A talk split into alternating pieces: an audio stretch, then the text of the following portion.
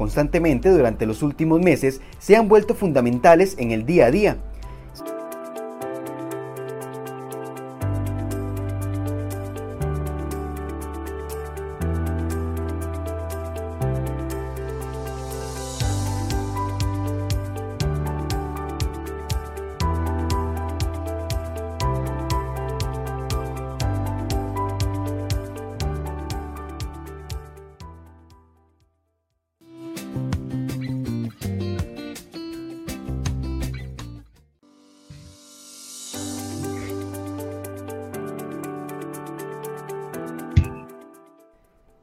este momento muchas personas se están preguntando cuándo volverán a sus oficinas a trabajar, mientras que otras ya lo están haciendo y se preguntan diariamente cómo evitar el contagio de COVID-19 en el lugar de trabajo.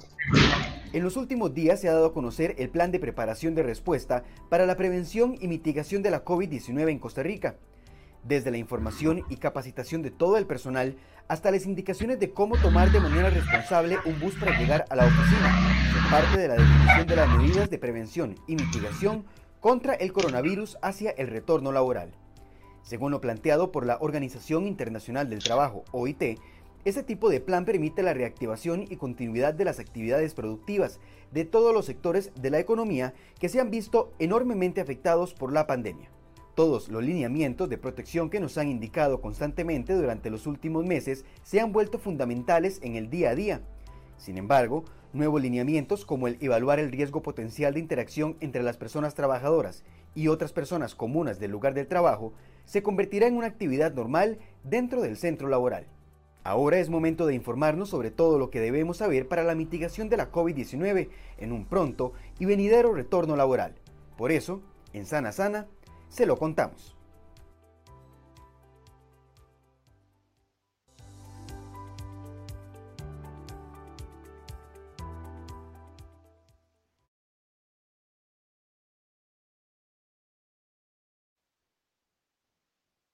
Buenos días, bienvenidos a otro programa de Sana Sana. Hoy es miércoles 16 de septiembre y es momento de conversar sobre el retorno a las oficinas, a los lugares de trabajo, después de estos eh, seis, casi siete meses de iniciada la pandemia aquí en Costa Rica. El 6 de marzo se detectó el primer caso de COVID-19 en el país y desde entonces la propuesta del gobierno para el sector público ha sido el teletrabajo y también la propuesta eh, para el sector privado o la invitación es enviar a la mayoría de personas a sus casas. Sin embargo, con el paso de las semanas y ya después de avanzado este proceso de, de pandemia, algunos trabajadores están volviendo a las oficinas, a sus sitios de trabajo, pero se debe devolver con ciertas condiciones y bajo ciertas características para evitar que el número de contagios siga creciendo día con día. Este es el tema del que hablaremos el día de hoy y para eso nos acompaña la ingeniera Mónica Money Barrantes, ella es ingeniera del Consejo de Salud Ocupacional, a quien le damos la bienvenida a este programa de Sana Sana. Mónica, muchas gracias por acompañarnos. Muy buenos días, Josué, y a todas las personas que nos escuchan y que nos sintonizan el día de hoy. Muchas gracias. Bueno, Mónica, tal vez para empezar con, con la discusión sobre este regreso a las oficinas, a los lugares del trabajo, hablemos un poquito de cómo debe ser este retorno. Es decir, hace algunos meses, hace algunas semanas se les dijo a los, a los jefes, a los dueños de empresas, envíen a la, a la mayor cantidad de trabajadores a sus casas para evitar más contagios sin embargo, ya se está volviendo a las oficinas. ¿Cómo debe ser este regreso, este retorno para evitar que se convierta en un peligro para los trabajadores? Sí, gracias, Josué. Efectivamente, lo que nosotros buscamos desde el Consejo de Salud Ocupacional es eh, brindarle a las personas empleadoras y personas trabajadoras una herramienta práctica para que puedan implementar en sus lugares de trabajo, como lo es el plan de preparación y respuesta para la prevención y mitigación de la COVID-19. Lo que busca el desarrollo de este plan es implementar las acciones necesarias para la prevención y la mitigación de la enfermedad en los lugares de trabajo. Entonces, es muy importante que previo al retorno a los lugares de trabajo, las personas empleadoras tengan desarrollado este plan, el cual lo que busca es que todas estas actividades esenciales puedan continuar desarrollando sus actividades durante la emergencia sin tener ningún foco o por lo menos prevenir al máximo todos los focos de contagio. Entonces, el plan básicamente lo que hace es permitir eh, el acompañamiento para los procesos de reactivación y continuidad de las actividades productivas de todos los sectores de la economía que se han visto enormemente afectados por la pandemia. Mónica, ¿qué tan común es o qué tan probable es que una persona se contagie de COVID-19 en su sitio de trabajo? O más bien si esto podría cambiar dependiendo el cargo que yo ocupe o la empresa en la que trabaje, por ejemplo, ¿qué eh, tan expuestos estamos al virus en un sitio de trabajo? Sí, bueno, básicamente si nosotros escuchamos las estadísticas que nos ha venido mostrando el Ministerio de Salud, eh, los centros de trabajo no son el principal foco, de contagio, no, por lo menos en estos momentos no es un lugar donde las personas están contrayendo el virus, se está dando más que todo a nivel social, ¿verdad? El irrespeto en las burbujas y de todos los lineamientos que, que nos ha venido inculcando el Ministerio de Salud. Sin embargo, es muy importante que se consideren todas las medidas de prevención y mitigación en los centros de trabajo, porque así vamos a prevenir en la medida de lo posible que estas personas se contagien yendo a su lugar de trabajo o estando en su lugar de trabajo. Estamos en una, en una etapa epidemiológica, así lo han llamado las autoridades de salud, em, un poco grave, incluso nos acercamos a octubre, que es el mes para el que se espera el mayor número de contagios en el país y todo lo que esto, lo que esto trae, ¿verdad? El posible colapso del sistema de salud, etcétera. Es este momento eh, un, es recomendado en este momento, mejor dicho, volver a las oficinas partiendo de todo el contexto que rodea la pandemia en Costa Rica. Sí, bueno, sabemos que, la reactivación económica se tiene que dar, ¿verdad?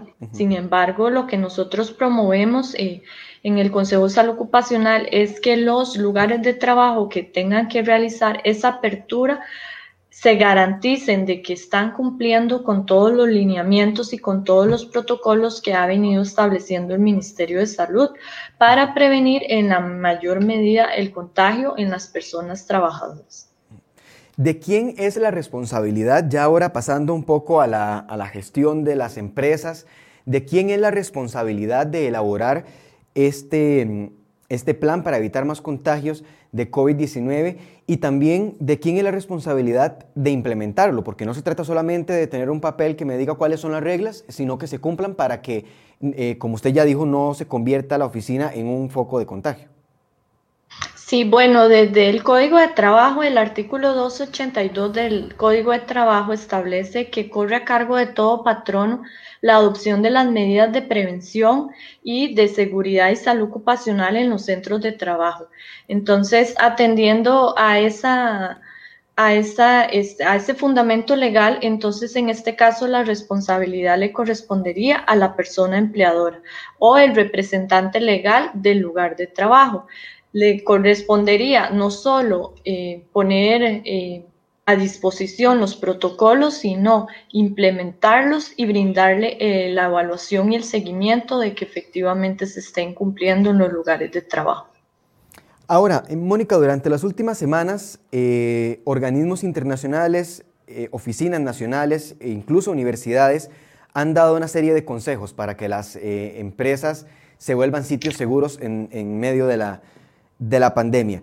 Pero ¿cómo se debe elaborar el plan para cada empresa? ¿Cuál es el proceso? ¿Cuáles deben ser las fuentes de información fidedignas para que ese plan realmente contenga las, las reglas a seguir y así evitar los contagios? Sí, el plan de preparación y respuesta para la prevención y mitigación de la COVID-19 en los lugares de trabajo consta de cuatro fases. La primera tiene que ver con la política en materia de seguridad y salud en el trabajo. Es aquí donde se establecen cuáles son las responsabilidades o cuál es el rol que va a tener esa persona empleadora en el lugar de trabajo cuál va a ser el compromiso que va a adquirir en relación con la implementación de los protocolos. Seguidamente, esta persona es la responsable de designar una serie de, organismos, comités o grupos de trabajo que van a ser responsables de llevar a cabo toda la gestión y toda la prevención en relación con el COVID, la COVID-19.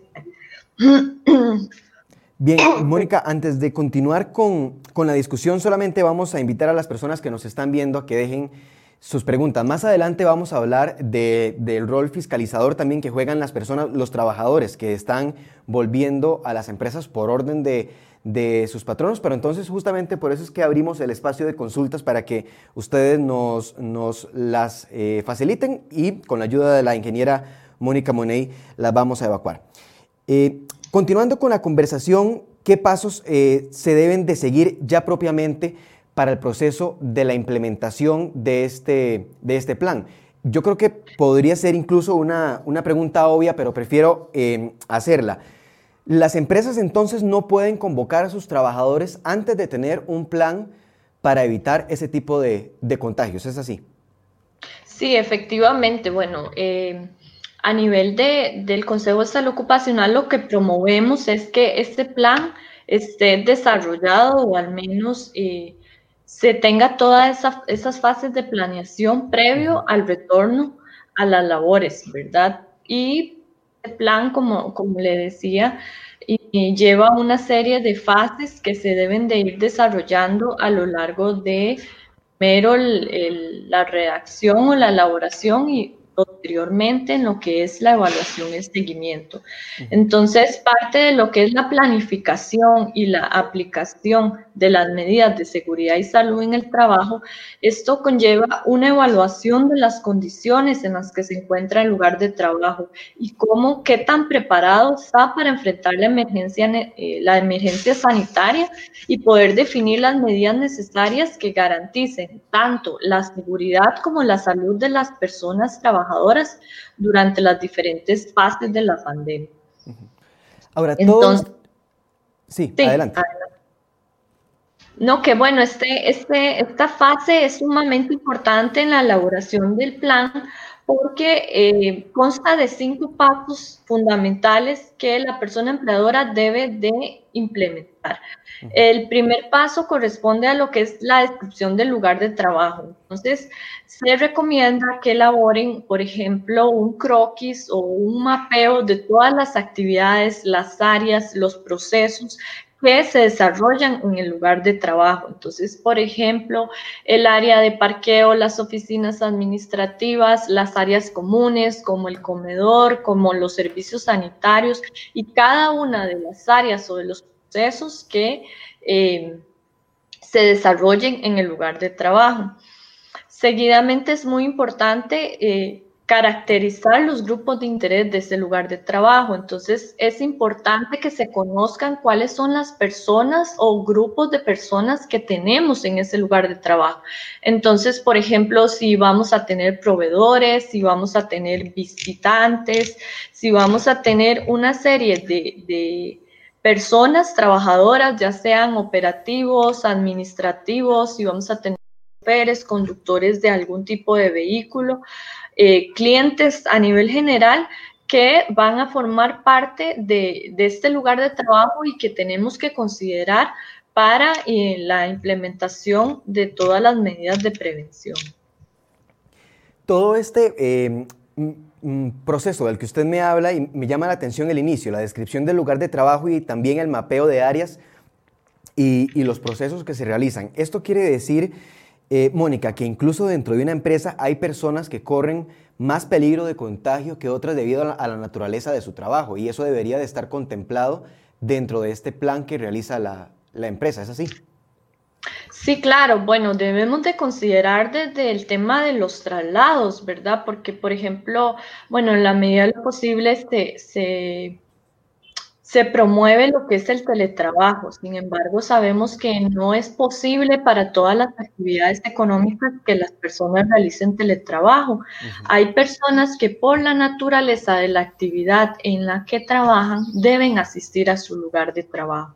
Entonces es muy importante que se consideren todos los posibles focos de contagio a los que se puede exponer esa persona trabajadora.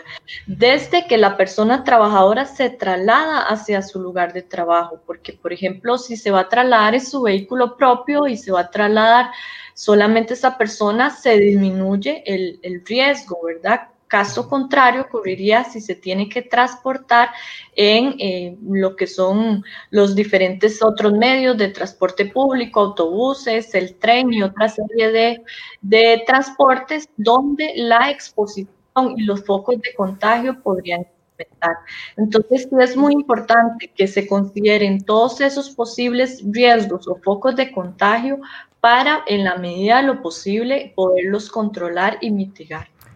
Gracias, Mónica. Ya vamos a continuar con la conversación. Son las 11 y 18 y vamos a volver a invitar a las personas que nos están viendo a dejar sus preguntas. Hoy estamos conversando sobre el retorno a los lugares de trabajo, luego de que desde marzo anterior las empresas y el gobierno optaran por el teletrabajo como una de las opciones para evitar más contagios de COVID-19. Nos acompaña la ingeniera Mónica Money del Consejo de Salud Ocupacional. Conversamos sobre el regreso a los sitios de trabajo porque justamente desde el primero de septiembre el país entró en una fase que el gobierno ha llamado Costa Rica trabaja y se cuida, justamente por esto, porque eh, se está haciendo un, un, llamado, una invitación a que los trabajadores que puedan volver y que necesiten volver a las oficinas lo hagan, eso sí, en un ambiente controlado para evitar los contagios. Es por eso que estamos aprovechando eh, todo el conocimiento de la ingeniera Mónica Monet para conversar de estas condiciones.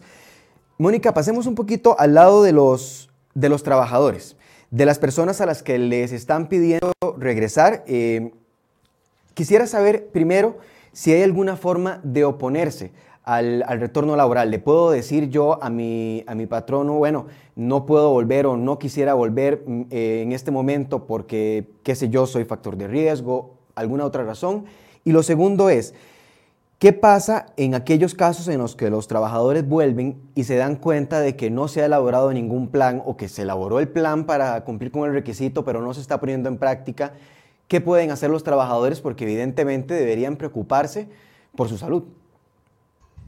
Sí, así es. Bueno, Parte de lo que le comentaba Josué es en relación con la identificación de los grupos de interés, porque ahí sí es muy importante que la persona empleadora tome en consideración aquellas personas que se les eh, ha identificado como personas vulnerables o personas con factores de riesgo, ¿verdad? Entonces, en la medida de lo posible, volvemos a lo mismo, poder implementar el teletrabajo o poder brindarle vacaciones a, a esa persona trabajadora. Sin embargo, si ya logramos agotar esas vías, si la persona trabajadora debería acudir al centro de trabajo siempre y cuando tanto la persona trabajadora se cuide, implemente todas las medidas que ya se han venido estableciendo en los protocolos y que la persona empleadora cumpla con esos protocolos en el lugar de trabajo.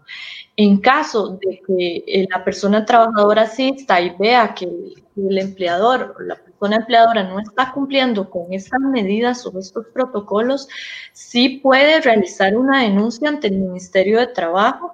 El Ministerio de Trabajo y Seguridad Social cuenta con la Dirección Nacional de Inspección, que es la... Eh, el departamento del Ministerio de Trabajo que se encarga de velar por el cumplimiento y eh, la vigilancia del cumplimiento de todas estas medidas de prevención y mitigación en los centros de trabajo. Nos llega un comentario de don Luis Diego Rodríguez que voy a leer y me gustaría que usted me comentara un poco, eh, porque creo que él menciona algunos de los factores que hay que tomar en cuenta a la hora de elaborar el plan. Menciona don Luis Diego Rodríguez, obligar a gente que podría estar remota a regresar a una oficina es un atentado los aires acondicionados, hacinamientos y el transporte público van a propagar más la pandemia. Es irresponsable regresar gente a las oficinas innecesariamente. ¿Qué, qué puede decir sobre este comentario, doña Mónica?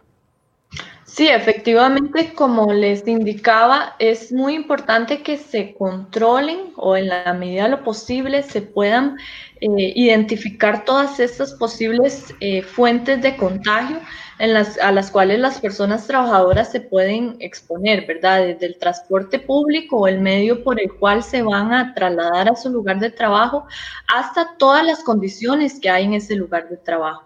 Bueno, se ha dicho que el tema de los aires acondicionados eh, no es conveniente en los lugares de trabajo por eh, la puede aumentar la propagación de la COVID-19.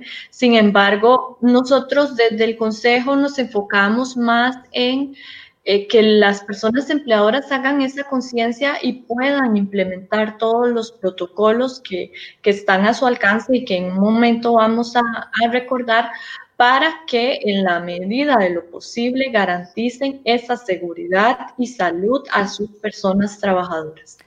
Más allá de la elaboración de un, de un, protocolo y de un plan para evitar más contagios a cargo del patrono y del, cumplimiento por parte del trabajador, ¿qué otras medidas pueden tomar los trabajadores ya de forma individual eh, y partiendo de esa responsabilidad personal a la que, a la que, han, que han señalado autoridades de salud?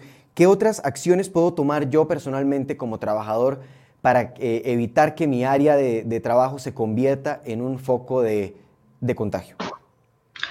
Sí, en relación con, con, los traslados, si soy una persona que tengo que trasladarme en transporte público, es muy importante que considere el tema del distanciamiento físico, ¿verdad? Que si tengo que hacer, por ejemplo, eh, fila para poder esperar el autobús o el tren, que, puede, que respete ese distanciamiento físico, que en la medida de lo posible... Eh, me esté lavando las manos cada, cada vez que, que, se pueda o por lo menos que esté aplicándose alcohol en gel para eh, evitar que, que, las manos se, se, se, contagien de todas las partes que, o los posibles focos que, a los que estemos expuestos. Todo el tema de informarse, ¿verdad? Y capacitarse, buscar fuentes oficiales como el Ministerio de Salud, eh, que nos viene a brindar toda la serie de recomendaciones, las formas de saludar, recordar que eso sí depende mucho de nosotros, no depende prácticamente de, de nuestro patrono o persona empleadora, la forma en la que nos saludamos ya no es la misma, entonces sí es muy importante que ya no podemos saludar de beso, ya no podemos dar la mano, ya todo es con el distanciamiento. También, obviamente, muy importante el tema del uso del equipo de protección personal, en este caso, eh, las, las, mascarillas, que sí es eh, obligatorio, y dependiendo de la labor que realicen, puede ser que requieran equipo de protección personal adicional, como delantal, guantes, anteojos, careta, eh, mascarilla, botas o alguna otra serie de elementos que que sean requeridos dependiendo de la actividad económica o de la labor que realiza. Algo muy importante también es el control de salud, ¿verdad? Se nos ha dicho que si tenemos síntomas de gripe o resfrío no debemos acudir al lugar de trabajo, no debemos de salir de nuestras casas. Entonces, todas estas medidas no dependen tanto de nuestro empleador, sino de la conciencia que nosotros generemos para la prevención de esta enfermedad. Tenemos un comentario de doña Ruth Rojas Carpio que dice que las personas que se contagian en el trabajo la incapacidad corre por el INE. Quería preguntarle por este particular, saber si usted nos puede eh, aclarar este comentario de doña Ruth y también preguntarle sobre un tema que desde el inicio de la pandemia recuerdo que ha sido bastante polémico y es qué pasa o qué se debe hacer cuando ya se detecta un caso de COVID-19 en alguna oficina. Le pregunto porque, por ejemplo, recuerdo oficinas del banco en donde tal vez en el segundo o tercer piso identificaban un caso, entonces cerraban esos dos pisos, pero el resto de pisos seguían funcionando y los trabajadores evidentemente un poco asustados cuestionaban esta decisión de abrir solamente algunos pisos, por ejemplo. Entonces, eh, tal vez si conversamos en esos, en esos dos sentidos, primero sobre la incapacidad de una persona que ya eh, fue detectada COVID-19, cómo se aplica en este caso y segundo, qué deberían de hacer las empresas y eh, también para tranquilidad de los trabajadores si existe la posibilidad de, por ejemplo, cerrar una empresa por pisos o por sectores dependiendo de dónde se dio el contagio. Sí, según el Código de Trabajo le corresponde al Instituto Nacional de Seguros eh, cubrir todas aquellas personas trabajadoras que sufran de un accidente o una enfermedad laboral en su lugar de trabajo. Siempre y cuando la persona empleadora eh, esté al día con el tema de la póliza de riesgos de trabajo, que también es una obligación.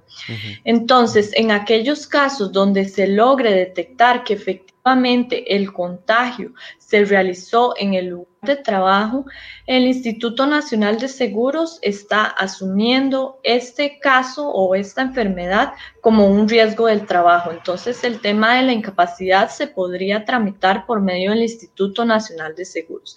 Sin embargo, cada caso es particular y si eh, se tiene que garantizar o eh, justificar que efectivamente el contagio se dio en el lugar de trabajo.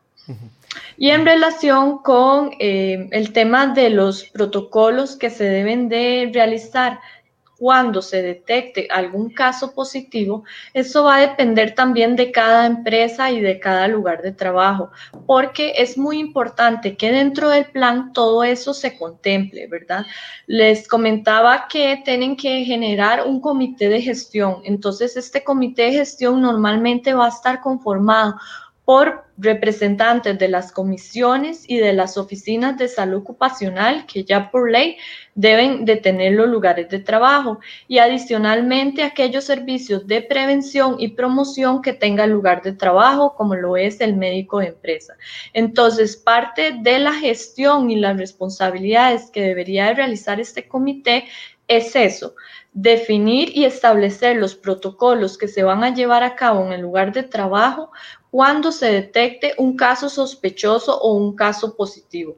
Entonces, no es solo definir esos protocolos, sino también comunicárselos a las personas trabajadoras, porque como bien lo indicaba Josué al inicio, no es solo decirles eh, o no es solo redactar o elaborar el plan, sino es eh, implementarlo, darlo a conocer, divulgar, divulgárselo a las personas trabajadoras y poder darle seguimiento a todas esas medidas. Entonces, el la atención o el protocolo que se debe seguir, ya sea que se va a desalojar a todo el personal, que se van a cerrar las instalaciones, que se va a hacer un proceso de desinfección total y demás, eso va a depender del protocolo que defina este comité de gestión que va a estar liderado por el compromiso que hay de parte de la persona empleadora. Ya para, ir cerrando esta conversación, nos llega un comentario de don José Amadori que creo que ha sido preocupación de muchos de los trabajadores durante los últimos días y es el tema del, transporte. Muchas de las personas que eh, ya fueron convocadas por sus patronos tienen que movilizarse en bus o en tren, por ejemplo. Y hemos visto imágenes, videos eh, desde el inicio de la pandemia y se siguen viendo de buses en los que no se cumple o en los que es imposible cumplir el distanciamiento de 1.5 metros, ¿verdad? Tal vez no es que las personas o todas las personas eh, estén de acuerdo en ir, como decimos popularmente, apuñadas dentro de un bus, pero es casi imposible mantener ese metro eh, y medio o un poquito más de distancia. ¿Qué pueden hacer en este caso los trabajadores y cómo los patronos deberían de tomar esto en cuenta partiendo de que eh, se están eh, básicamente irrespetando protocolos fuera de la oficina que podría poner en peligro al resto del personal, pero también de que hay trabajadores que no tienen otra opción que utilizar este medio de transporte si quieren llegar a la oficina. Sí, bueno, como les comentaba, también es un tema de responsabilidad de cada uno de nosotros, ¿verdad? En la medida de lo posible, eh, buscar ese distanciamiento. Si vemos que el chofer del autobús tal vez no está respetando estos lineamientos, bueno, en la medida de lo posible, ver si tomo otro, otro medio de transporte o de lo contrario, poder hacer la denuncia, ¿verdad? Ante las, las cámaras correspondientes de, de transporte público, eh, que al final son los que regulan de que todas estas líneas de autobuses o de transporte público puedan cumplir con esos protocolos, pero se trata un tema de cada persona, ¿verdad? Yo como persona trabajadora debo garantizarme de que estoy creando mi propio alcohol en gel, de que en la medida de lo posible no me acerco a más de, metro y medio o metro ochenta a las personas, de que estoy usando mi equipo de protección personal, eh, en la medida de lo posible buscar eh, estar cerca de, de una ventana o algún lugar donde tengamos algún tipo de ventilación pero bueno, ya a nivel de, de nosotros como tal, como institución, se nos es difícil un poco controlar esos temas, ¿verdad? Procuramos en la medida de lo posible garantizar y asegurar de que se cumplan las medidas, ¿verdad? A nivel de los centros de trabajo, pero ya lo que son el tema de los traslados depende mucho también de la conciencia de cada persona trabajadora y de los protocolos que estén implementando estas empresas de transporte público. Bien, Mónica, muchas gracias. Vamos a tratar de resumir un poquito en los siguientes segundos parte de lo que aprendimos en estos 30 minutos de programa. Vamos a verlo a continuación.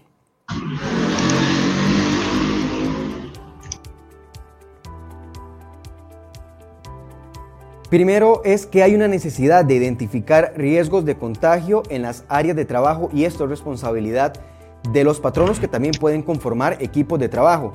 Segundo, es importante recordar que cada profesión laboral tiene sus riesgos específicos frente a la COVID-19 y es por eso que existen lineamientos generales, pero se deben especificar para cada una de las empresas.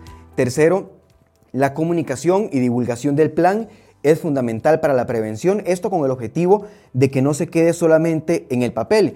Y además, el plan de mitigación debe, venir acompañado de un cronograma de trabajo. Por último, es importante recordar que esto no es un, un trabajo o una tarea de un único momento, sino que se deben hacer inspecciones rutinarias para el cumplimiento del plan, incluso para ir variando el plan depende de cómo se comporte la pandemia en el país. Y por último, pero no menos importante, y el llamado que hacen diariamente las autoridades de salud, recuerde que hay una responsabilidad personal de que eh, las demás personas no se contagien y también de cuidar la salud de todos nosotros. Mónica, usted me dice si me quedó algo pendiente en este breve resumen de lo que aprendimos en el programa.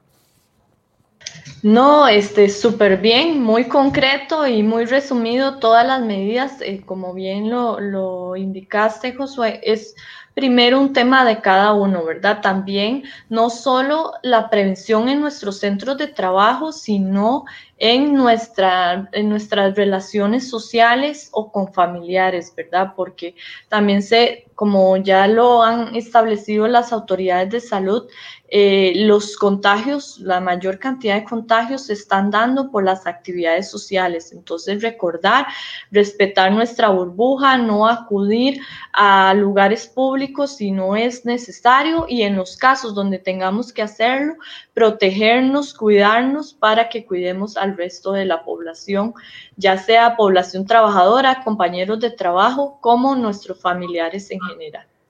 Muchas gracias. Conversábamos con la ingeniera Mónica Money Barrantes, ingeniera del Consejo de Salud Ocupacional. Le agradecemos, Mónica, por esta compañía y esperamos tenerla pronto aquí en Sana Sana.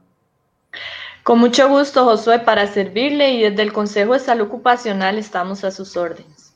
Igualmente, a ustedes también muchas gracias por habernos acompañado en este programa de Sana Sana. Los esperamos en una próxima edición en nuestras redes sociales. Buenos días.